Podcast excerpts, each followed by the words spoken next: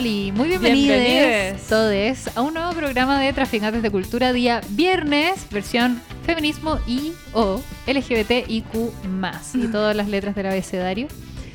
Estamos el día de hoy yo, Mac, Y Andy, y también tenemos una panelista invitada, la Nati, La Nati. onda, que eventualmente Nat, puede ser que nos Max, reemplace. Andy. que en algún momento va a llegar y va a hacer ella el programa sola. ya sabemos que eso va a suceder. Y nuestra invitada del día de hoy, Estamos con ¡Tarán! Susana Quiroz Saavedra, co-guionista de la película Pacto de Fuga, junto a Loreto Caro Valdés y David Albala. De formación periodista, guionista, montajista, locutora y docente. Ha desarrollado proyectos de guion, tanto en ficción como documental, ganadores Corfo y Fondo Audiovisual. ¿Cómo estás? Muy bien, gracias por recibirme, recibirnos porque íbamos a venir con Loreto. Ah, sí. Pero Loreto. Loreto. está en Guatemala, Sí, haciendo un taller de guion por todo marzo. ¿Qué onda, bacán? Así que sí, así que no pudo acompañarme, pero igual está y voy a hablar de ella también. Bueno, Me encanta. es mi partner y Vamos compañera. a Oh, qué presenta Loreto. Tendríamos que haber traído una foto como Bueno, y yo sé que no necesita presentación, pero la voy a presentar igual Sí, a Natalia Plasencia, que es directora, editora y realizadora audiovisual, que ha trabajado en diversos proyectos audiovisuales en la escena musical LGTBIQ+, y directora de la productora Cuatro Patitas. Cuatro Patas. Cuatro patas. Me Bueno, gustaba también, cuatro patitas. Nati, ¿cómo va todo? Eh, bien. Qué bueno, me ¿Cómo se siente estar de, de, De panelista. de panelista el Solo día de hoy? estoy esperando no caer como en Ah. ser la Pati Maldonado. de Qué terrible. Me parece un buen propósito. Sí. Bueno, Bueno. eh, Su, queremos saber primero cómo es que eh, decidiste dedicarte a, ¿Al guion? sí, a la O si es que fue una de decisión o una Eh, cosa o la- llevó a la otra. claro, la vida frase llevó ahí. favorita. Sí, un- una cosa llevó a la otra, digamos, porque a mí me- siempre me gustó escribir y escribía poemas en el colegio y tenía toda una cosa eh, artística, pero mm, sentía que, bueno, en esa época, que uno no se podía dedicar al arte por todo mi entorno familiar, etcétera. Mm. Eh, y entonces dije, bueno, estudiar literatura, como que, mm, no sé, parece que el futuro aquí no, no va a pasar mucho. Y elegí periodismo porque era una carrera que tiene un abanico de posibilidades. Y es más Entonces, formal también. como- también, claro. Es como las personas que quieren dedicarse como algo más artista y eligen diseño gráfico porque tiene como algo ahí un poco más O estructurado. arquitectura, también es como... Es como, como arte, pero formal, como arte formal. sí. Sí, bueno, y a Loreto también le pasó algo parecido. Loreto es periodista. Mi- es periodista también, Ah, pero buena. su sueño era escribir cine. Ya. Ya. eh, o dedicarse al cine en general, ser realizadora. Ah, ya. Eh, bueno, y a mediados de la carrera me topé con que la universidad, la Portales, tenía un estudio de televisión, tenía equipos, tenía un área audiovisual súper fuerte. Bueno. Y de ahí me encantó el tema del montaje. Ya. Como que me dediqué a eso, fui ayudante en laboratorio audiovisual, eh, como que era una chica que le gustaba montar, o sea, el montaje. claro, ese montaje, obvio. Ese montaje. Y mm, no a todo el mundo le gustaba eso, tenía afinidad con la parte técnica. La dura, yo no conozco a nadie que le guste mon- el montaje. Bueno, acá tenemos a que la Nati sí. Que a nadie que no le, que le guste. Que le guste, o sea, la Porque, a Nati cuando la yo conocí... conozco muchas montajistas, pero Claro, que les montajistas guste. como en general, pero de ahí a que, que les gusten, como que hay una de cosa de necesidad en hacerlo. Por eso encuentro que cuando uno encuentra personas como que les gusta lo que hacen, lo encuentro bacán, pues, como en el caso de ustedes. Claro. Sí. Las montajistas. Las montajistas. Vamos a cambiar el tema del programa, ya no va a ser mujeres guionistas, mujeres montajistas. mujeres onda. montajistas. Bueno, es que es otra manera, otra manera de escribir también. Claro. Sí, Sí. eso es muy cierto. Se ocupa esta narrativa en, en el montaje. Quizá igual podrían explicar un poco lo que es el montaje, porque la gente que no está tan ligada al mundo del cine tampoco entiende tanto la diferencia. Pues entre la edición, el montaje, como que la gente cree que uno escribe una película, se graba instantáneamente. Y como que sale editada de la cámara. Como Con uno magistro. saca la memoria, Sí. la pone en el computador y ahí está como listo. Claro que tampoco tienen cómo saber, pues entonces si pudieran explicar entre las dos, onda, la- las... eh, como una explicación más o menos de lo que significa ser montajista, básicamente. No sé, parte tú. Ya, yo para poder partir. Parte bueno, tú. eh, esto también es como lo, lo- que a, a mí se me quedó en la retina, ¿no? De que alguien que edita solo hace una, algo operativo, ¿no? De que una función técnica. Pero el montaje requiere de algo más artístico, de saber qué plano viene, hacia dónde va, como una narrativa audiovisual. Saber lo que estás narrando en imágenes. Mm. Porque la mayoría de la gente cree que puede llegar y tomar una cámara y que es fácil. Bueno, Bueno, el típico y de los a- clientes. sobre todo hoy día. Típico de los clientes. En el montaje también se nota mucho la mano de una persona, porque, o sea, fijo que en el fondo si nos pasan el material de registro a cada una, a ti también, aunque no edites, Es verdad. eh, No sé qué voy a decir, pero sí. El material que va a salir, en el fondo el video final va a ser muy diferente Claro. el que va a hacer cada Es una, verdad. y eso también tiene su magia, porque vamos a elegir un ritmo diferente, un color diferente, un- una música diferente, y va a ser abismal. Incluso podemos cambiar toda la historia o la narrativa, Claro, el género también de lo que estamos haciendo con, a través del montaje. eso es verdad. Bueno, y de hecho lo, lo último que, que puedo decir sobre eso es que eh, yo también, bueno, yo en la película, en Pacto de Fuga, no solo estuve trabajando en el guion, sino que en el, eh, eh, ¿cómo se dice? En el pre-rodaje, ¿no? ¿Cómo se llama? La La preproducción. preproducción, sí. La preproducción, el rodaje y en la post. Después del montaje tuve que hacer el guion de montaje Ah, bueno. de la película. Bacán. Entonces, que eso lo estuvo haciendo un amigo, Raúl Blanchet, pero después que falleció, lo Oh. tuve que retomar yo. Él era mm, uno de los fugados de la vida real Ya. y que también estuvo colaborando en la peli, pero no alcanzó a verla Ay, en qué pantalla pena. grande. No, qué pena. Y yo, Qué re- pena. sí, yo retomé esa, esa pega y que era ver la película y escribirla como Mm. tal cual. Y es un guion completamente, no, no completamente distinto, pero sí muy diferente, Muy del que teníamos originalmente. Claro, Ah. claro. Bueno, ¿y cómo es que llegaste a la... Ah, Ah, bueno, ¿quieres algo ¿Quieres de agregar algo más? Siento que fue muy completa en su Ah, Gracias. ¿Cómo es que llegaste Ah, a la, a la guion. película? Ah, claro, guion? el guion, sí. Eh, Ah, bueno. bueno. fue porque mientras estaba en la U fui a una librería de libros usados con un ex y de repente me topé Voldemort. con un innombrable. Y de repente tomé un libro que era el guion de Four Rooms, una Ya. película de cuatro directores, que son como cuatro cortos que suceden en un hotel.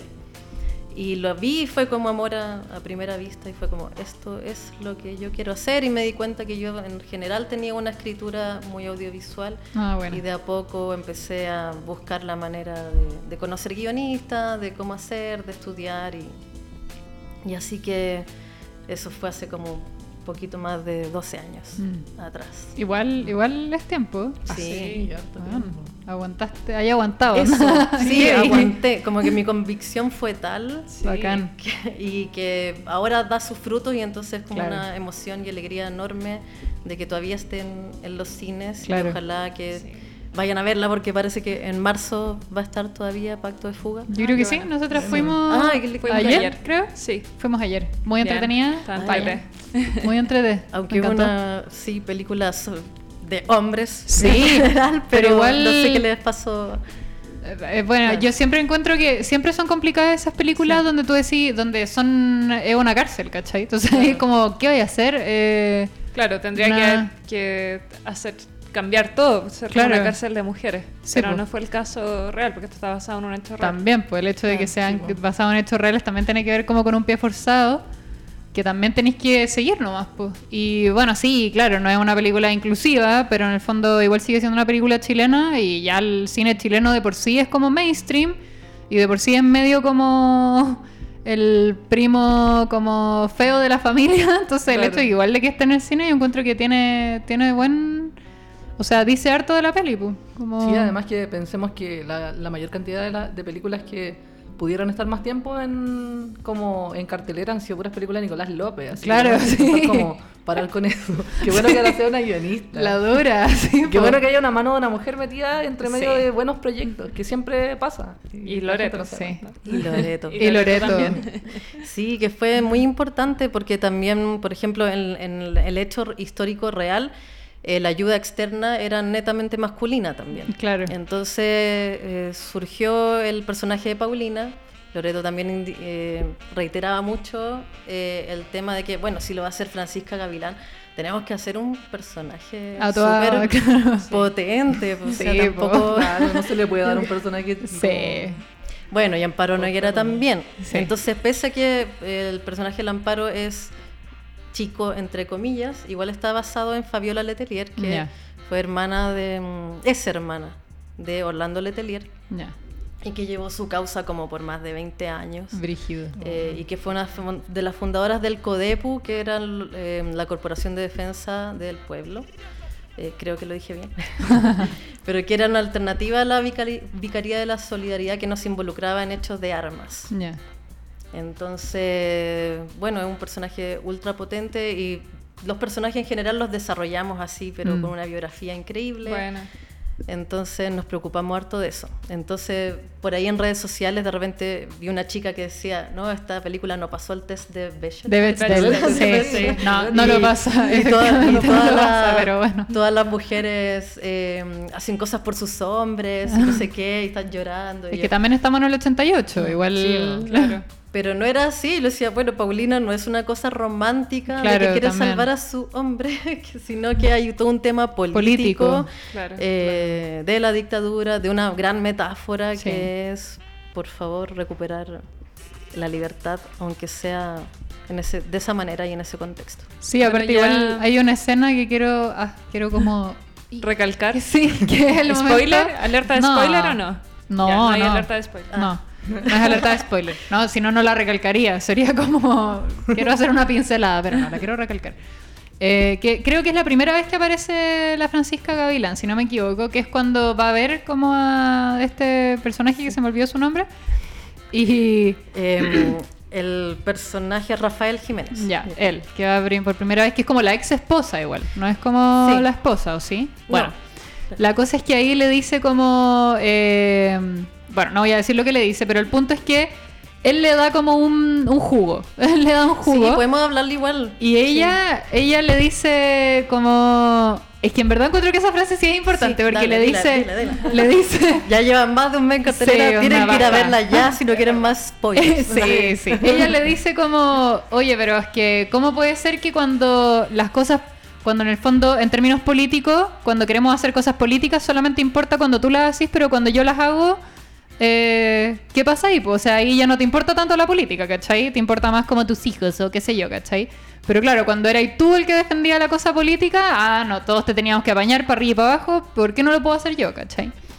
Y encuentro que esa frase es súper importante porque en verdad ahí es la demostración de que no, efectivamente ahí no tienen una, no hay una relación eh, como de romance, de que ella va y salva a su hombre, sino que en verdad ella está haciendo un acto político, ¿cachai? Entonces, por eso lo quería recalcar, porque en el fondo sí, creo que es una frase importante, pues, en- eh, sobre todo en un contexto de una película con, no sé, 500.000 hombres y 5 Sí. mujeres, ¿cachai? Claro. Igual eso del test de Bechdel. eh, Bechdel. Bechdel. Bechdel. A mí me tocó Bechdel. hacer un video sobre eso y resulta que onda duro de matar pasa el test, ¿cachai? O sea, no, por más que, que sea bacán como que exista el test y todo eso, me he dado cuenta que tampoco es como... O sea, que pase una vez ya dice de que es una película feminista, siendo que a Sí. veces son películas terribles.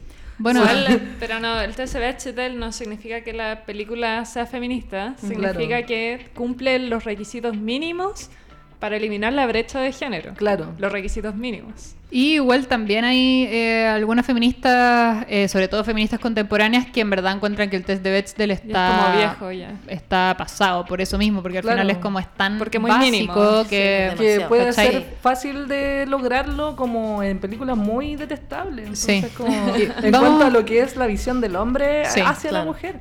Bueno, vamos a explicar un poco lo Sí, que es el test de Bechdel. Quería- Son tres reglas que bases que tiene que pasar una obra de, de arte. Puede ser una película, un libro, una canción, Un cómic, etc. eh, un cómic. Claro. Y tiene que cumplir tres características. Acá no sé si me ayudan a recordarlas porque era Sí. una que tienen que haber por lo menos eh, dos mujeres con nombre. Sí, Sí, con dos, nombre, dos dos mujeres personajes, con dos con personajes, nombre. mujeres con Deben nombre. hablar entre ellas y Sí. su conversación no debe tratar acerca de Sí, hombres. eso Ya, es. esas son las tres cosas ya. Primera, tienen que haber por lo menos dos chiquillas con nombres, que no sea como enfermera 1 o enfermera Claro. 2. Ya, lo otro es que estas mujeres hablan entre ellas, porque ya tenía a la Juanita y a la Pepita que tienen nombres, pero en el fondo si no, nunca se, No se relacionan, se re- claro. nunca se relacionan, es como, ok, ya, no existe la relación entre mujeres. Y lo tercero es eh, que cuando ya logran la comunicación, la Pepita con la Juanita, eh, hablan de un tema que sea diferente a un, a un hombre. Un hombre. O sea, hay muchos temas en el mundo, no tiene por qué netamente como tratarse de, como de hablar de, un hombre. Sí. Claro. Y ahí Y ese bueno. es el test de Bechdel. Que a todo claro. esto debo decir que un amigo me dijo, ay, pero amiga, qué extremista, ¿por qué quieres como que, por qué quieres como cumplir el test de Bechdel? Y le dije, extremista es que no exista, porque todo lo que hay hoy día en realizaciones de artísticas tratan netamente de hombres. O sea, tanto así que tuvo que salir un test de los requisitos mínimos como para eliminar la brecha de género. No, y si uno viera, si fuese al revés, onda, ya que a los hombres les encanta decir como, ay, ¿por qué ustedes y yo no? Ya. No todos los Es como no todos, not all men, no todos, no todos los hombres. Eh, también si en verdad hiciéramos el trabajo de hacer la, de hacer el, eh, veamos qué pasa al revés. Onda, eh, hay dos hombres en la película que tengan nombres. Sí, el- la, la mayoría de las películas cumple Sí, con eso. O sea, el 99%. Sí, eh, hablan hombres- entre ellos. Si hay dos personajes hombres en una película, sí o sí hablan entre ellos. Hablan de algo que no sean mujeres, pf, Obvio, onda, de todas maneras, hay miles de claro. temas. Como por qué es tan común que pase en una película de hombres y es tan poco común que pase en una película de mujeres. Pero bueno, yo creo que como cualquier regla de cualquier universo del planeta, eh, siempre hay excepciones. Por ejemplo, Claro. también hay eh, Rocketman, no cumple el test de Bechdel, ¿cachai? Eh, solamente hay un personaje mujer, si no me equivoco, con nombre o dos, pero no, no cumple con el test de Bechdel. Eh, pero claro, tampoco lo cumple. Ratatouille, incluso, qué terrible sí. decirlo, pero es súper terrible, pero Harry Potter. Harry Harry Potter, Potter. no Oh. cumple el test de Bechdel. Pero El claro, en el fondo, tampoco. ¿cachai? Y, pero claro, tú decís, ya, bueno, pero igual tiene otras, o sea, uno intenta como salvarla por otro lado. En casos como Harry Potter, igual está Hermione, que es como un hiper icono feminista, ¿cachai? Hay Ya, igual, por ahí quizás. Sí. Claro, o sea, yo igual prefiero una película como Harry Potter que tenga una Hermione a duro de matar, ¿cachai? Claro, que cumple con el test de Bechdel, pero... Como, no lo cumple, pero al menos tiene un personaje potente Claro. dentro de la Claro. película. O sea, al final son reglas que sirven para una generalidad, pero evidentemente, o sea, a- yo siempre me pregunto en el caso de la, de la, la- el caso de las cárceles, ¿cachai? Es un tema, Sí, porque al pues, final, ¿qué vaya a hacer si es una cárcel de hombres? pues? Claro, es muy ¿Cachai? difícil. Es muy difícil. Ahora, igual eh, también esta mm, historia fue pensada como serie, entonces en Ah, realidad bueno. hay muchas escenas que quedaron fuera de la Claro. película. Mm. Eh, ¿Ah? Se tuvo que cortar. O sea, estaba pensada como película y pensada como serie. Ya. Entonces Ya. igual son dos estructuras distintas. Sí, claro. pues, súper. Eh, sí, y hubo muchas tramas que quedaron fuera y que no se pudieron desarrollar. me imagino. Eh, claro. Y entonces, por ejemplo, el personaje de Kena, que es eh, novia de Germán y que Sí. eh, es del equipo externo, ahí queda como la más romántica. Claro, ese es un personaje más sí. como de lo hago por mi hombre. un, un poco. El hombre que yo amo. el hombre que yo amo. Un poco, no es la idea claramente, pero eh, porque también nosotros nos entrevistamos con una ex frentista. Ya. Eh, y fue muy interesante porque ella nos hablaba de los machismos que ocurrían también en esa época en el- dentro del frente, dentro del partido. Mm. Eh, y entonces eso dio pie a que también surgieran escenas como la de eh, Roberto Farías con la Fran Gavilán. Mm. Y que son eh, logran algo muy poderoso ahí también. ahí. Mm. Bueno, ¿cómo llegaste de- concretamente a la película, a la escritura de... Claro, bueno, yo eh, conocí a Loreto por mi hermano mayor. ¿Ya? Entonces eh, iba a sus carretes, y eso fue hace mucho tiempo. y después Loreto se fue a Estados Unidos a estudiar un Master of Fine Arts en Texas. Ya. En Entonces, Texas, en brígido. Texas, Irse a. Texas. onda, Es Sí. como un cliché. Claro. Y por eso conocí a David, porque David Ah. también quiso hacer ese máster. Y entonces Loreto era alguien que ya lo había hecho y por eso se contactaron. Bueno. Y Buena. entonces... Me eh, encanta esta yo, yo por- yo, yo por otra razón, yo estaba trabajando en un programa de salud y bienestar eh, para el 13 Cable y había un, un episodio sobre trastornos del sueño y tenía Loreto en Facebook y fue como típico que uno pregunta cosas así como ¿quién me ayuda con no sé qué? Claro. Y Loreto yo eh, tengo trastorno del sueño y la fui a entrevistar. y ahí retomamos con la amistad. Sí, porque se había ido a Estados Unidos. Claro. Esta es la mejor historia del mundo. Y El trastorno del entonces- sueño entre medio, onda No, pues, como- así como. Hay Bueno, muchos elementos entonces muy sí, particulares. contar la realidad, podría inventar ciertas cosas. Es guionista, Bueno. Ah, y, y entonces ahí retomamos la amistad y Loreto me, eh, me recomienda a David. Porque tam- tam- también David estaba tratando de armar equipo. Ya. Eh, antes la productora era él solo. Eh, y entonces, bueno, todas me imagino que sabemos lo difícil que es ser autogest- Nosotras sí, pero la gente que está viendo este programa, no. Es terrible. entonces, El sí. mundo del, del arte es, Es terrible. complicado. Sí, es complicado. Cada día entiendo más a mis papás cuando onda casi Claro. les dio como un ataque cardíaco y urticaria cuando les dije que quería ser actriz. onda. En ese momento era como, no, hay que hacer lo que uno quiere. Y ahora es como, ¿por qué no les hice caso? Bueno, pero eres feliz o más o menos. No, sí, igual vale la pena, pero hay que, hay que saber que es, su, es muy... Es rudo. Sí, es un camino rudo, sí, Sí, un poco sufrido sí, también, sí, pero absolutamente, se puede. lleno Se de puede, hay, frustración. hay que rodearse de gente Sí, buena que sí. te apaña nomás. Que siempre Sí, hay. Y ahí comenzó el camino. De, eh, con David igual hacíamos eh, cosas pequeñas para empresas. eh, y se fue armando un equipo y eh, empezamos a postular este proyecto a Corfo. Entonces el 2013 no quedó y el 2014 por fin. Eso mismo te iba a preguntar Eh, en qué ganó. año, porque Claro. cuando yo vi la película con la Andrea dije, bueno, al tiro qué pena, pero uno dice, yo sé que esto tiene muchos años. Como- en serio, qué Sí, pero del demoraron 2013. en hacerlo. ¿Ah? ¿Cuántos años se demoraron? Bueno, en total. siete años. Siem- se lo pusieron En 2013. total siete años, po. más o menos cinco, cuatro de, cinco de guion en total, porque fue un proceso de a poco, Claro. que te ganáis un fondo, Sí, que te dan la plata al Sí, principio, al final tenés que ir al otro, Sí, tenés que hacer otras un, a un taller, a un ¿Como un fondo de festival. investigación? ¿O- Eh, eso fue un fondo de desarrollo Corfo, claro, pero fue de serie. Entonces, para hacer la película, como estábamos todos medio sobrepasados, se le encargó a una persona y esa persona después, ese guion pasó, que fue, bueno, es súper difícil hacer la primera versión, ¿no? Entonces pasó por un script doctor y ahí eh, salieron como otras veintitantas versiones Ya. en el tiempo. Y me acuerdo que fue muy entretenido porque en la casa de la Lore estábamos con el David y el Pepe. También merece ser mencionado. el Pepe. el Pepe. La Manola. el- Saludo a la Manola. Grande Pepe, mano. David y a Loreto, por el- supuesto. Loreto, obvio, Ay, que está acá Loreto. en alma. Acá está. Voy a poner como un... eh, como- Un puesto extra. Uno Un puesto extra. Pero es que después puede venir la Lore, no sé, en algún momento. Bueno. Sí, obvio que tiene que venir. Y. Ahí está. Una imagen. Ahí está Loreto. Ahí está. Listo. Claro. Y... Loreto. Hola, Loreto. Bueno, ¿Cómo ya- estás? Cuéntanos de ti. Y ahí estábamos y fue muy entretenido porque hay un sistema, bueno, para esta película lo que hicimos también fue hacer ese sistema de fichas, ¿Ya? así como de cada escena una ficha.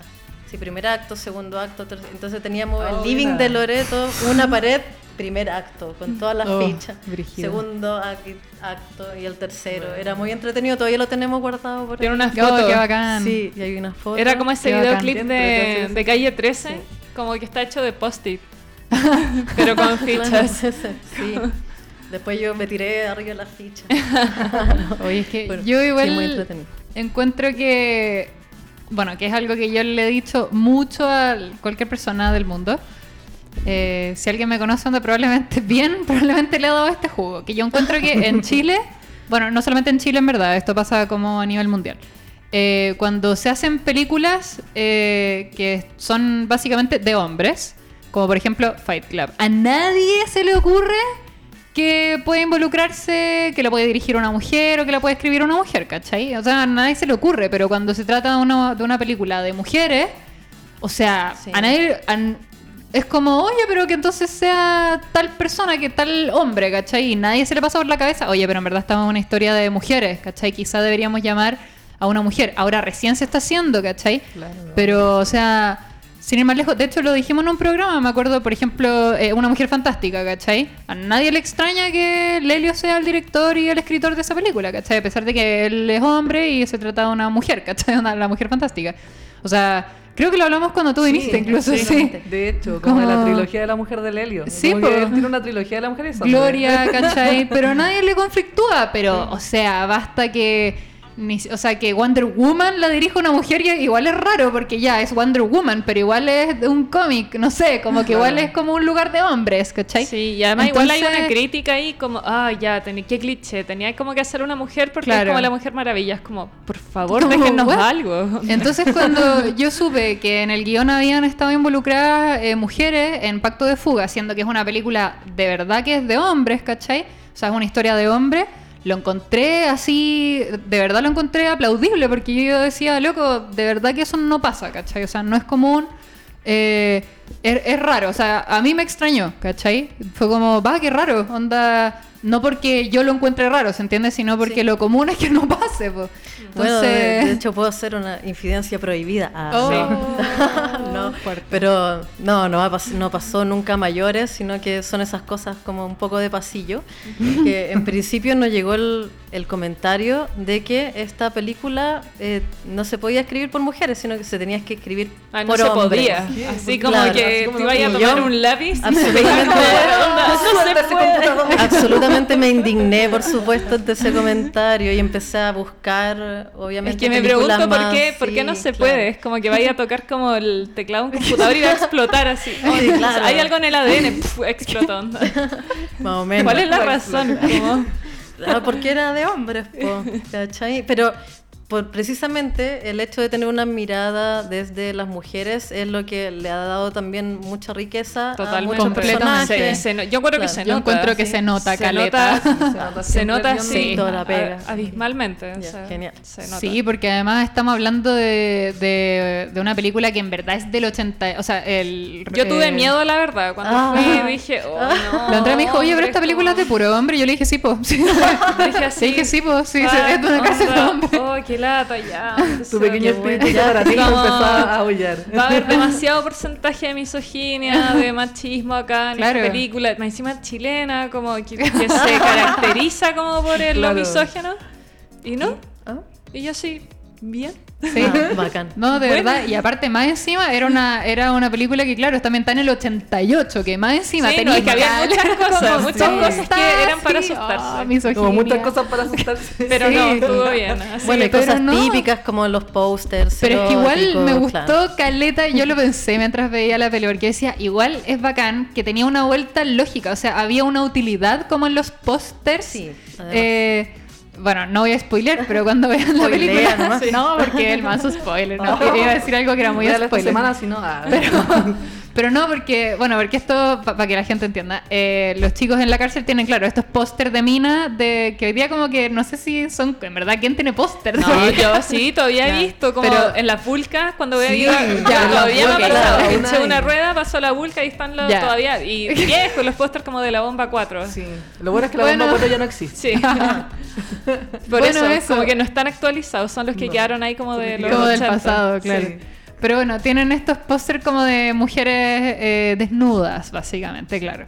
Eh, pero lo bueno es que, claro, en las dos veces en las cuales se les da como una importancia a estos pósters, son, hay una utilidad, como que no la voy a decir porque no quiero spoilear, pero hay, uno, hay un... eh, eh, no es solamente el póster de la mina en pelota, que sí, estaba, pero además funciona como otra cosa. Y eso lo encontré bacán porque dije, loco, de verdad, ahí es donde se nota igual la mano femenina, ¿cachai? Porque en el Claro. fondo se deja eso, pero también se utiliza en el guion, no es solamente el arte, ¿cachai? Como, ay, pongamos mina en pelota, ya dale. Y queda ahí y es como, ¿por qué? ¿Por qué hay mina en pelota en la pared? No, de acá en verdad hay una razón, ¿cachai?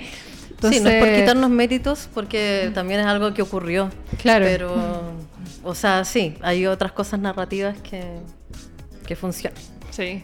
Pero sí, yo Sí. encuentro que, no sé, yo creo que hicieron bien la pega, o sea, bien. Muchas Onda, gracias. Es bacán la peli, la disfruté, Sí, cero misógina. Bueno, no pasa el Sí. test de Bechdel efectivamente, pero... ya, pero que ustedes lo digan desde ese lu- lugar Pero yo encuentro que sí, y aparte es súper entrete. Y bueno, eh, siempre todo se puede criticar desde muchos puntos de vista también. Como que, ¿para qué estamos con cosas? Eh, pero igual encuentro muy valorable el hecho de que hayan mujeres detrás de un guion que en el fondo es una película de hombres y que, y que más encima se demoraron tan tiemp- tanto tiempo en hacer. Eh, no sé, yo encuentro Sí. que bacán. Bueno, ¿y co- ¿cómo ha sido la recepción de la gente en general? ¿O las En- críticas o comentarios que te han llegado? En general, súper buena. Ya. O sea, todo el mundo que ha encantado y que las salas en general están llenas y terminan aplaudiendo y con consignas eh, anti-gobierno. Porque también esta película se iba a estrenar el 24 de octubre. Antes de. Yo, como que había ido el viernes así a cortarme el pelo para la van premier. y el viernes empezó a quedar la embarrada ahí mismo. Y dije, ya tenía que ir a hacer un trámite al, al Consejo de la Cultura. Y dije, ya sí, mejor voy al tiro. Menos mal que fui al tiro. Porque el- ya el sábado fue Sí, toque de toque de queda. Sí. Y obvio que no hubo avant premier porque lo- todo estaba cerrado. No olvidar Y- que no, hubo toque claro. de queda. Sí, Hace menos de tres no, meses. no olvidar. Brígido, Qué sí. No, hace Brígido. Brígido. Qué Sí. heavy. Y viendo después Y de ahí. Brígido, en verdad. pacto de, pacto de fuga y es como, oh, siento que no avanzamos tanto en el tiempo. Es como que no es el 88, es el 2000. ayer, sí. ¿Dónde fue ayer? Sí, hay cosas que, que se mantienen, que están súper vigentes, por eso ha tenido una respuesta Mm. tan buena y sobre todo como en este minuto. Mm. Sí, porque también se estaba buscando cuál era el mejor momento y respetuoso para También, lanzarlo. claro. Que yo creo que fue como un problema para todos los que estábamos trabajando en ese momento. Como buscar el momento exacto o más propicio para empezar como hacer de nuevo publicidad, porque al final es la única forma que se tiene como para que la gente vaya a ver las cosas. Sí, pues y el arte se basa en que en el público también. O sea, Sí, pues, sin ese público problema, no hay como- arte nomás. pues. Sin ustedes no somos nada. Sí. Sí. Eso es lo terrible, que hay una dependencia emocional, ¿cachai? Y monetaria, que es como maldición. Pero bueno, vaya. Sí, y la peli lleva como un poquito más de 200.000 espectadores. Que, mm, para esta fecha es algo eh, grande, así que también espero que quienes no vayan a verla, porque hay hartas amigas, amigos que están ahí, sí, la voy a ir a ver. Típico. Extendido Sí. hasta que... Oh, como- típico. Igual yo estoy un poco sentida, para que lo sepan. Sí. espero que mañana O sea, a ver, al tiro. concordemos algo. No hay mejor forma de apoyar el cine que yendo a ver cine. Sí, así que, claro. por favor, que no quede. O sea, lo digo también porque hay gente que directamente no apoya. Está bien, es consecuente con su discurso. Pero personas que dicen, no, sí, yo te apoyo, amiga, onda. Clásico. eh, voy a estar ahí contigo y no están yendo al cine. ¿Qué está pasando ahí? Y amigues? al cine, Y al encima cine. yo soy actriz, me ha pasado en el teatro, lo cual igual en cierto grado también entiendo porque digo ya el teatro igual es, es una función que es en una hora, en un lugar específico, pero el cine pues es como están todos lados, ¿cachai? O Sí. sea, Hay cartelera. sí, pues. O O sea, ta- o tenés compartir toco- también. Hay Como- grupón, hay dos por uno grupón. los días más en el Hoyt. Sí, creo que en el Cinemark hay Cinemark hay- 2.500 como por Es ir. como 3 mil pesos, ¿cachai? O sea, Claro. O sea, Para otras cosas les molesta, o sea, no les molesta Sí. gastar esa plata. Como para un pack de chelas no les molesta, pero Sí. para comprar una entrada. Es como... O ni siquiera cigarro. Hoy día, igual una cajetilla de cigarros te vale, no sé cuánto vale, yo no fumo, pero ¿tres lucas? Es Probablemente. como casi lo mismo que un, un día Una entrada, en- sí. una entrada en temporada baja. Y es mejor ir al cine para el alma, para el Sí. para todo, más que Y aparte, por último, vais y, y peláis, ¿cachai? Como que Ya, claro, no te gustó, bueno. Salí enojado y decir, esta película es una mierda, pero Sí, bueno. Pero anda. No tiene garantía Cine Hoyts, así que... Sí, ¿qué significa Sí, eso? ¿Qué Con la pasó cuando decimos, empezó a ¿qué? decir ¿Qué es garantía? ¿Cómo funciona esto? Eh, Cinehoids tiene este modo de que a las películas que ellos garantizan que te va a gustar, Ah, le bueno. ponen un sello de garantía. Oh, qué Así bacán. como si tú vas a ver esta película, te garantizamos que, te, que va a estar buena. O buena. sea, era porque yo dije, yo puedo qué ir y decir, Qué no, bacán. no me gustó. Y te devuelven la plata. No, no, no te van a devolver la plata. Ah, yo pensé que era como, porque igual dije, a Claro. ver, esto se puede prestar para demasiadas cosas, porque Sí. en gusto no hay nada escrito y yo puedo ir y decir, a ver, no me gustó esta película, aunque me haya gustado, y es como, Claro. bueno, ¿cómo van a saber ellos? ¿Que van a tener como un detector de mentiras? No sé.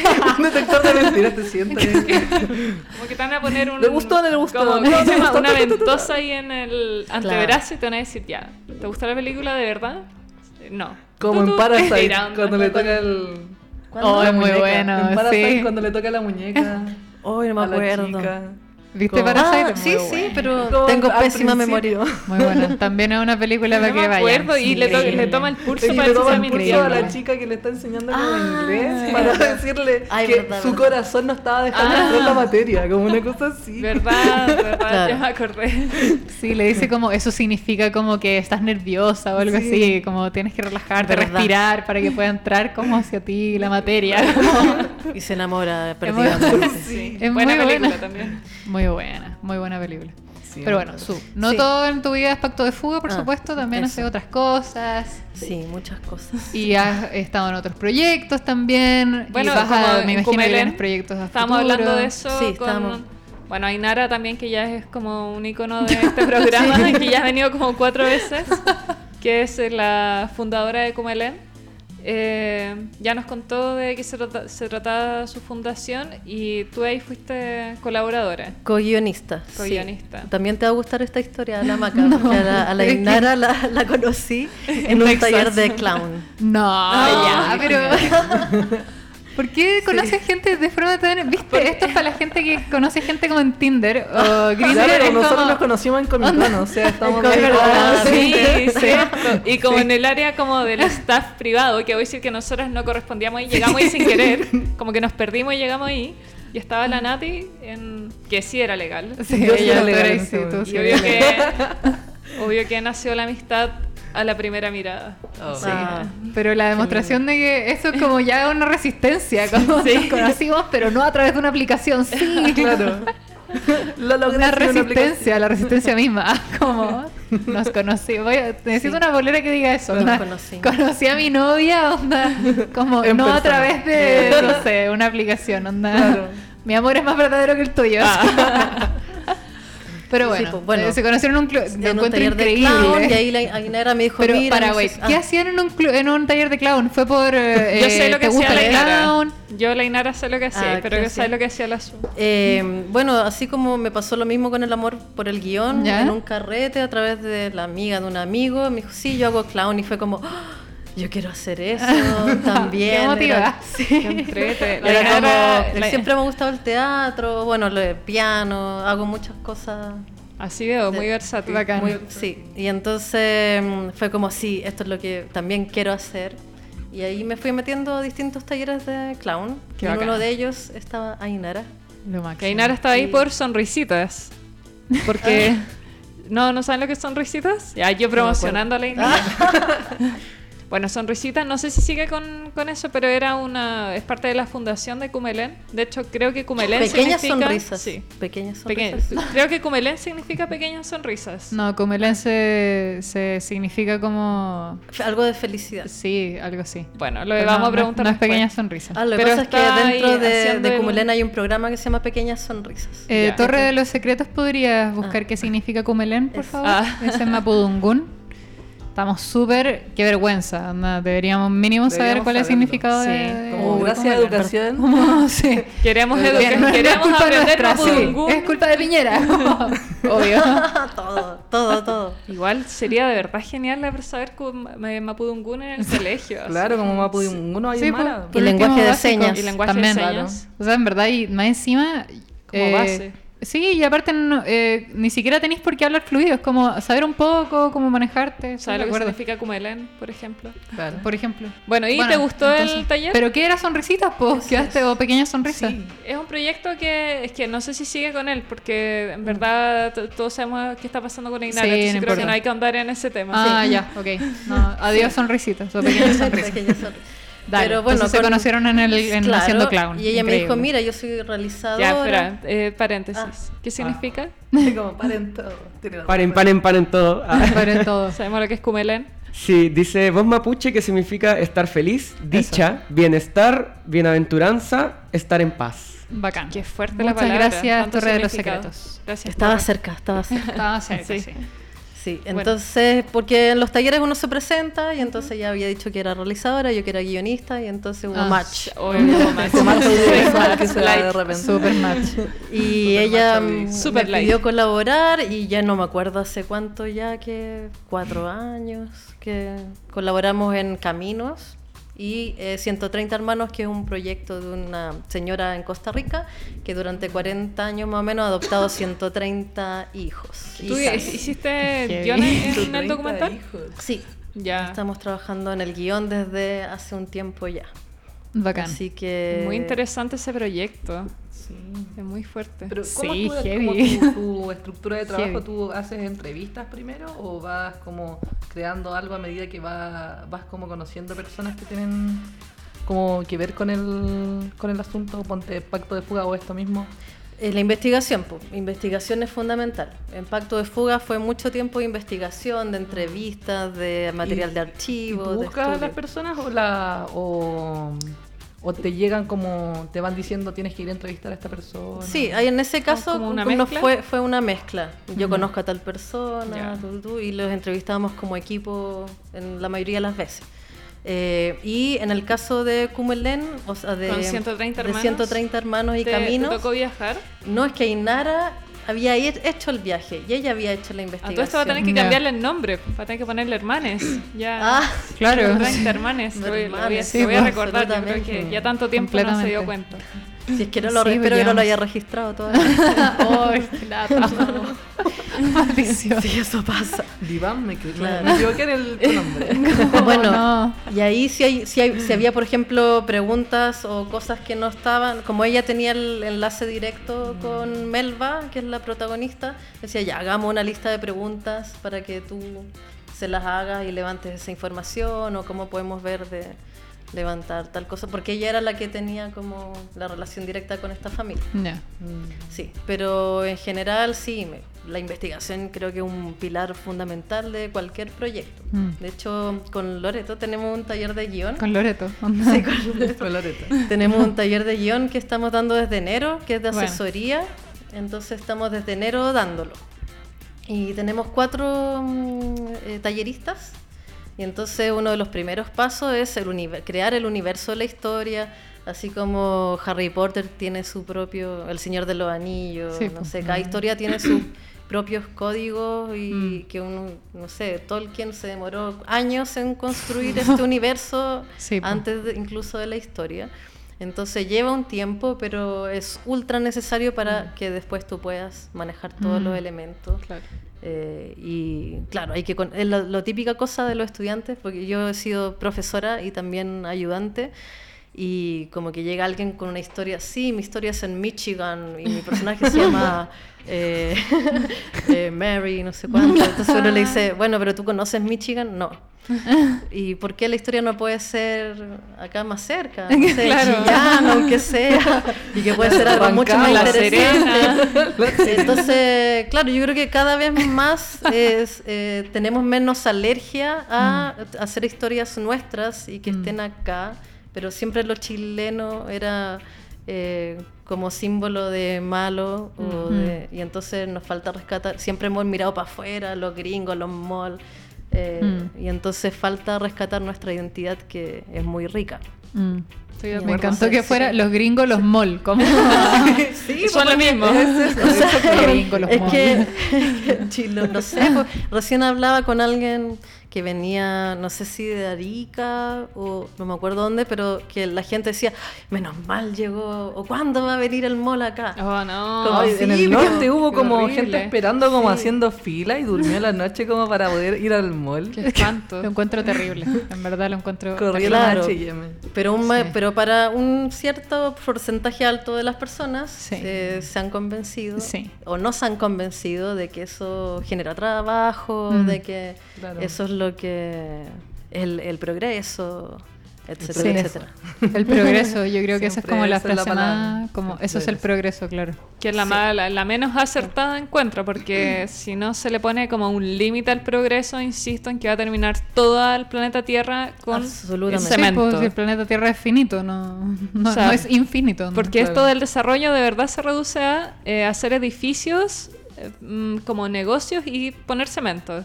Entonces, como, ¿cuál es el límite? Claro, como llenar de cemento a todo el mundo. a la gente, sí, cemento, cemento. Sí, y bueno, y de hecho me, me agarro de eso porque eh, con Loreto.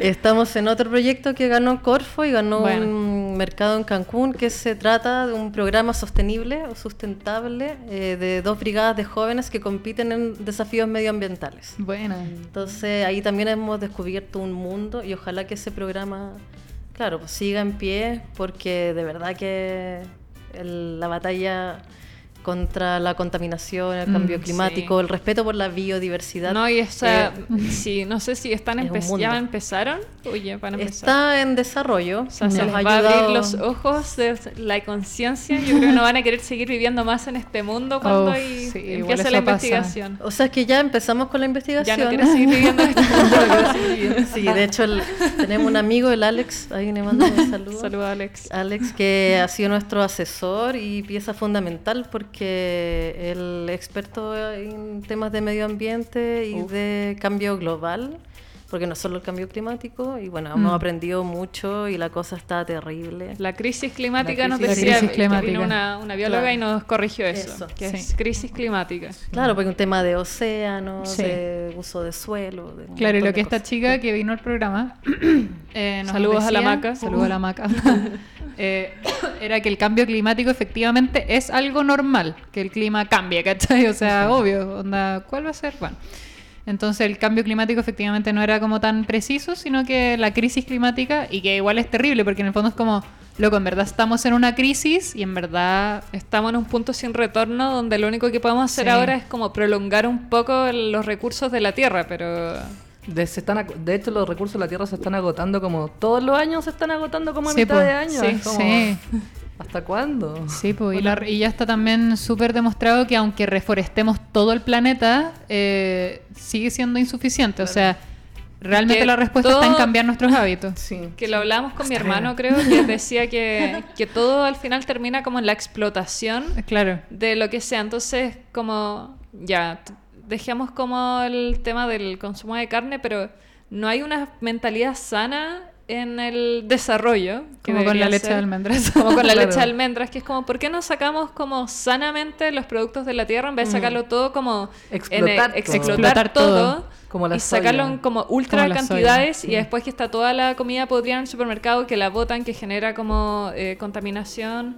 Porque igual se genera demasiada comida de sobra también. Absolutamente. También. O sea, en los restaurantes se bota comida, en, en los En los supermercados. Y no es poca, es mucha comida que se bota al día. Entonces, también hay unas, un sobreexceso de, de producción. Mm, Así como se explota, sobra. sí. Bueno, y eso también tiene que ver con el patriarcado igual, como la explotación onda. Claro. Tiene que morir el patriarcado, chiquillas. Y todos se tienen que hacerse veganos. Y hacerse vegan, por favor. Y un problema de conciencia al final, pues sí, Sí. de egoísmo, de tratar Mm. de... De ignorancia también. de- claro, de tratar de producir, de tener más plata. Sí. ¿Para qué? Si no en- ¿Para qué? necesario. Sí. ¿Para qué? Si en verdad. Nos vamos a morir, Nos vamos a morir. por eso.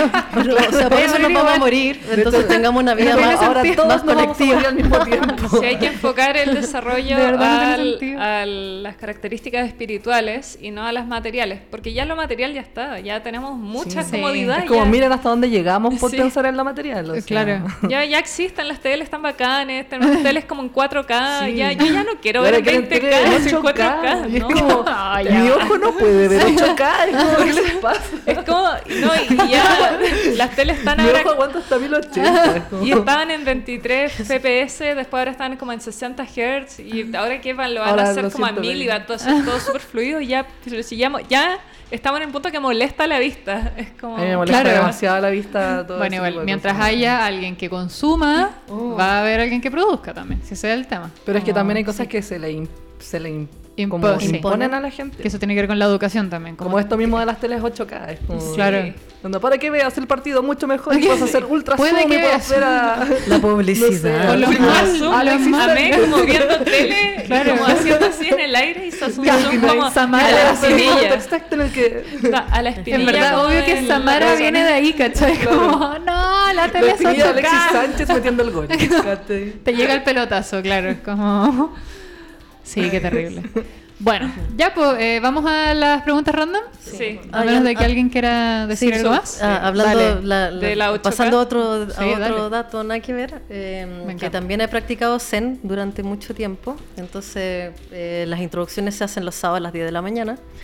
Eh, si quieren ir en algún momento a practicar, hacer, a probar esta práctica de concentración o meditación y los también auditoras y auditores. Eh, se pueden meter a senchile.cl. Bueno. ahí- Zen. Me encanta. Senchile.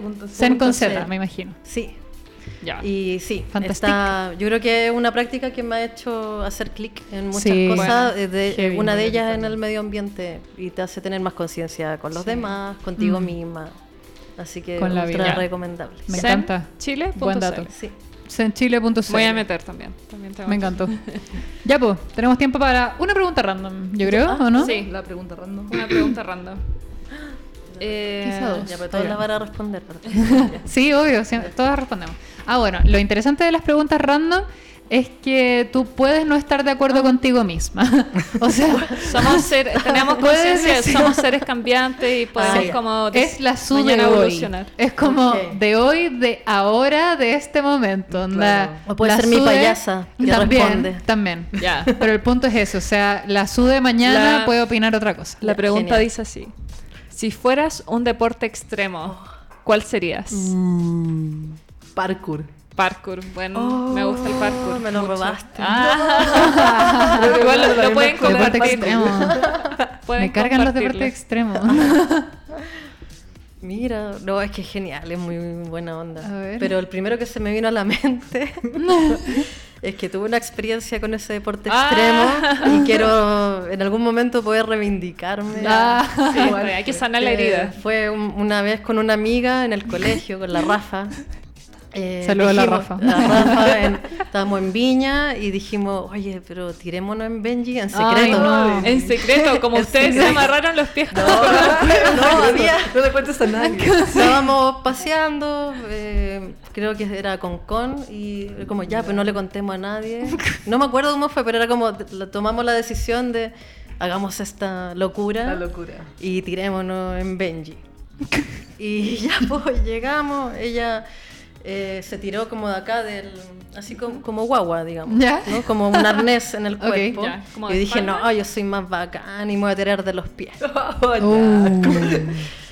Y, sí, y, y heavy, como que. Y justo llegó un móvil de TVN. No, no, amo el secreto, el peor secreto, secreto a voces. Y Mentira. entonces, sí, pues yo dije, ah, de las patas, qué sé yo. Yo tengo vértigo y arriba era como, chuta, no, quiero, no me Claro, pienso claro. tirar, pero no me devolvían la plata si no, ¿Qué? me, si no me tiraba. Claro, Entonces, y- y ya Que debe hecho haber mucha gente que se arrepiente estando arriba.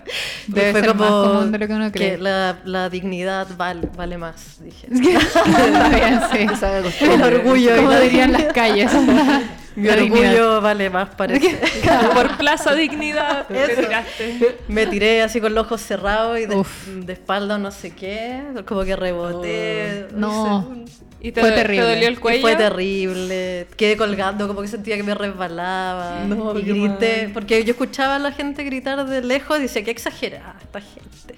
Y después grité, pero me quedó la garganta roja de tanto gritar y después me entrevistaron. ¿Y cómo fue yo? Horrible.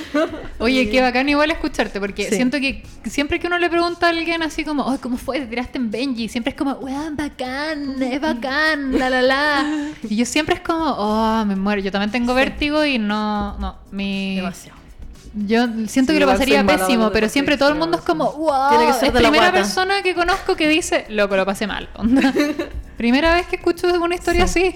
Y lo peor de todo es que después estaba con mi abuela viendo la Dale. tele. y aparecí, yo pasé piola, parece. Ah. Y me llama mi viejo, que vivía en ese entonces, y me dice, idiota, ¿qué hiciste? Ah. Así que y bueno, todo saliendo en la tele. Esto fue lo peor que. No vengan aquí nunca más. ah. Demasiado buena historia. Yo creo que elegiría, aunque no sé si es un deporte extremo, pero es para mí es extremo eh, hacer surf. Hacer zapping. Sí, no, Ajá. surf. Para mí es muy extremo. Surf. Haría, sí, eso Surf, sí, sí, me identifica, entonces. hacer surf. Como embalado igual, ya, para poner que sea un deporte extremo. ¿cachai? Olas Como de ya. 8 metros. No tengo idea si eso es harto o poco en verdad. Sí, surf. sí. Bacán. Sí, Miedo igual. igual. qué miedo, pero siento que es una buena forma de morir, ¿cachai? Sí, una eso buena me forma de pasa. Si es un no es como tirarse extremo. en Benji y como morir es una mala forma de morir. Como me tiré en Benji se rompió, qué sé yo. es O de como, última de oh, un mal. puente quizás lo Claro, haría. claro, claro, como en un lugar bacán. Eso quizás. Pero sí, surf, surf, creo yo. ¿Tú? Barranquismo. Wow. ¿Cuál es? ¿Qué es eso? El barranquismo es, es cuando te tiráis de las cascadas. Oh, Ah, como ya. en, este- en una balsa, como en las balsas de Buena. Creo que también se dice canoning. Pero no estoy segura. Pero sé que barranquismo es Bacán. tirarse de las cascadas. No sé si canoning también es lo mismo. Creo que sí. Wow. Suena bien. Pero sí, que entrete. Qué Debe bacán. ser donde cuando era chica y me quedaba en Pucón, como que estábamos al lado de un patio donde había una cascada y llegaban siempre como extranjeros, extranjeres, a tirarse en, como en balsas. Ya. En la cascada igual era grande, o sea, Sí, yo la conozco. No, grande. no es como los saltos del Laja de altura, pero igual es alto, o sea, qué miedo. Y se Siempre me quedé con ganas de tirarme, ¿verdad? Está ahí, ya, Es vamos verdad. a hacerlo. Ya, ok, hacerlo. chao. Verano. ya, nos vamos a hacer barranquismo, chao. Ya, alcanzamos una, pregu- una pregunta random Una- más. una más. Maldición, siempre ¿O pregunta no? random, sí. ¿Torre de los secretos alcanzamos? Sí, ya. Ya. Tiene el secreto. Eh, ¿Le dais tú o no? Eh, bueno, Es que son muchas las Sí. preguntas random. Ah, si fueras una película, ¿cuál serías? Ah. Qué difícil. Ya. Qué difícil, qué difícil, qué difícil. Ah, A mí me lo Mary. Poppins. Quiero ser Mary. Poppins. Pero creo que. Eris, Hiper Mary Pop- Eris. Eris. Super Mary Poppins, debo decirlo, la Andrea. eh, yo creo que cuando Ah. Harry conoce a Sally puede ser una buena película. Sí. Sí. Me Mm, encanta. Me parece Sí, es una película que cada vez que veo aprendo algo nuevo. me gusta. Sí. Es que no, no, no sé qué más, es que como estoy No, filo, o Sí. sea, acuérdate que es la Nati de ahora, así que. Claro, la Nati de- Puedes no estar de acuerdo contigo La misma, mañana filo, puede cambiar, obvio. Bueno, la que se me vino ahora fue, Mm. para variar, compleja. Eh, quiero ser John Malkovich. Oh, qué buena Ay, película. sí, muy buena, Sí. Bueno. Que Siento que Muy ese, buena. Ese, ese guionista me encanta. Charlie Kauf- Kaufman. Charlie Kaufman Sí, como- increíble, me encanta. Sí. Y rayé con esa peli, que aparte que ese actor me encanta. A mí me gusta del. Yo estoy pensando, Eh. por eso tengo esa cara, por si acaso no, no estoy El ladrón de orquídea. Sí, Sí, también. creo que es Ah, otra película buena. que me Sí, representa. El Muy ladrón buena, de orquídea. muy buena. Yo igual... Ah, es que es la única que se me viene a la mente, entonces Ah. filo, como puedo no estar de acuerdo conmigo el día de mañana, eh, Sucker Punch. Oh, qué Sorry, sé que hay mucha gente que la detesta, pero ¿no la, ¿no la han visto? Igual es muy Punch? random. No. Igual es media random. Es súper como Es que tiene todo lo que me gusta. Es como... Siento que no tiene defectos. ¿Cachai? No tiene y se me vino al defectos. cerebro Ah. ahora Sucker Punch, que es una película... Uf, a ver, ¿cómo resumirla? Eh, son... Es que es bacán porque está protagonizada por puras mujeres, aunque también... Es que es bacán porque todos los hombres que aparecen son una mierda, ¿cachai?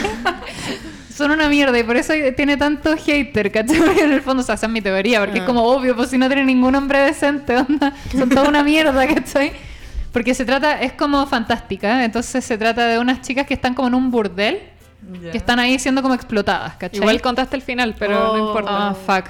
Bueno, pero ya no spoiler porque la Ah, no, no, mucho ese tiempo. no es el final, pues. De hecho, yo Sí. el final diciendo eso. Ya, Sí, vamos. bueno, Oh, bueno. entonces se trata de que ellas quieren irse de ahí, o sea, en el fondo están ahí siendo explotadas por estos hombres que son una mierda de personas. Y ellas lo que quieren hacer es, es escapar, pues quieren onda eh, fugarse, ¿cachai? Y, eh, es- y hacen como ciertos, como es un burdel, en el fondo tienen como estos actos eh, como eróticos, ¿cachai? O sea, como actos Como bailes, Como como, que bailes, practican claro. el, el lap dance. Pero cada vez que se suben a hacer como el, el baile, eh, es que es en demasiado el bueno. escenario. Es En el demasiado cada vez. Por favor, véanla, porque cada Bueno, vez pero que se suben... cada vez que se suben al escenario y que va cambiando como la protagonista, porque son diferentes chiquillas, eh, viajan a un mundo de fantasía. Y tenéis de todo. Tenéis Cyberbots, tenéis eh, la... Tenéis... eh, Segunda Guerra Mundial, o Guerra. No sé por qué... no Sí, sé. guerra, ¿no? Guerra, Segunda guerra. Guerra Mundial, no. Sí, es fue muy guerra. específico. Pero sí, Vale. cyborgs, guerra, es como Eh, samuráis, es Sí. como que viaja a mundo, en verdad es, bacán. como que se, se, se metieran en películas diferentes, cada vez que Ya. como que entran como a la fantasía. Y full robots, y es como, ah, es bacán, porque nunca muestran como este baile erótico, sino que siempre entran como a este lugar Bueno, que dato es, ah, freak, es bacán. Es Esa bacán. película se Es hizo para buena. vender VFX, para mostrar como bueno. los VFX de una Quizá por eso hay gente a la que no, se le, no le gusta tanto, pero yo encuentro que lo tiene todo. Es como, loco, onda robots, Mujeres, ¿qué más necesito? Espadas, tiene espadas, tiene autos, espadas, tiene autos, dragones. loco. En un momento entra como Lo al tiene Señor todo. de los Anillos. ¿Hay dragones? Sí, No, hay sí, dragones. que- te juro que es muy buena, es muy buena. Y la música es increíble. Está Bjork, También. O sea, Bueno, ahí en el soundtrack. Ya esa, quizá mañana me arrepiente, pero filo, es la maca de ahora. ya, nena, tú eres la última y ahí ya sé que. Ya respondí Mary. Poppins. Ah, Mary Poppins, Mary Poppins, veras. era de pero, eso. Ah, Ay, bueno, yo- pero es que eso es un personaje, no una película. Es una ya, película. Yo Sí, solo pero quería decir ¿cuál? una Ah. cosa, nada que ver, Dale, perdón, ¿qué? antes que se Sí. acabe el tiempo. Sí, este es tu No, que, que, mm, como estamos en un programa feminista, Sí. eh, que no pase mm, colada la fuga de mujeres que hubo en Uruguay, que se llamaba Operación Estrella, y fue una fuga eh, de presas políticas tupamaras, Oh, que, se, que supo mm, una periodista, y escribió un libro acerca de eso, al entrevistar a mm, Mujica, Pepe Mujica. Ujú. Y entonces entrevistó a la esposa de él, que se llama Lucía, oye, el apellido lo tengo por ahí. Maldición. Maldición, No importa. Lucía, pero Operación Estrella. Y ella le contó, sí, nosotros nos fugamos. Y era la media Mentira. historia. y ¿Y que hay son cosas de eso? invisibilizadas Qué que están ahí. ¿Y existe material de esa Absolutamente, fuga? hay un libro. Ya. Ay, qué que- entrete. sí, eh, Operación. Estrella de las ¿Y Tupamaras. esto como se en qué, encuentra. en qué año fue, Aprox? Pucha, eh, qué desastre, no. Pero igual, Pero no la sé. dictadura uruguaya. Pero Ah, lo dejamos de buena. tarea para Eso, nosotras. me encantó, y el próximo programa dato. vamos a hablar de Operación Estrella. Eso. Qué buen dato, me Qué encantó. dato. Ya, vos, súper, muchas gracias. Gracias por venir, por estar acá y nos Y vemos. Eso, nos vemos el próximo viernes. Chaito. Adiós. Y aprueben, por favor. Sí, aplaudo.